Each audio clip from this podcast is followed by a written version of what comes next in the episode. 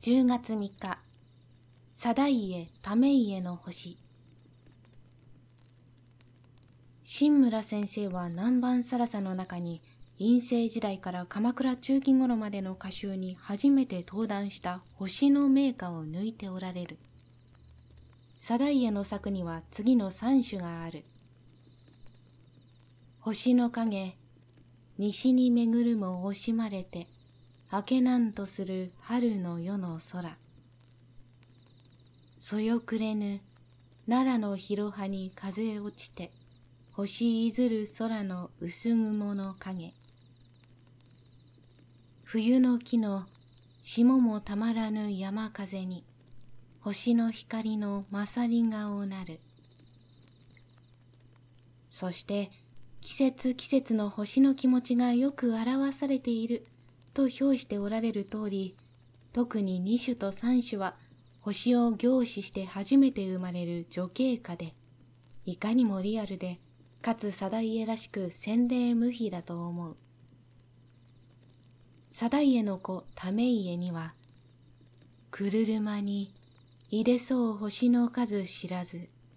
いやましにのみなる我が思いかな。さゆるよの雲見る星の林より、霜吹き下ろす木枯らしの風があって、誠に父に次ぐ名作である。特に第一種には実感があふれていると思う。また源の家長の夏見えし星の光ぞ隠れゆく秋立つ夜半の長き初めにの一種は定家の春の夜のあくるを惜しむ情緒と変わらぬ星に憧れた名銀と評されているが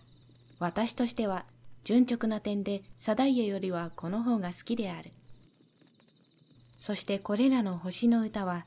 いたずらに伝説にとらわれて実感を書いた七夕の盆作などに清風を吹き送ったものだが、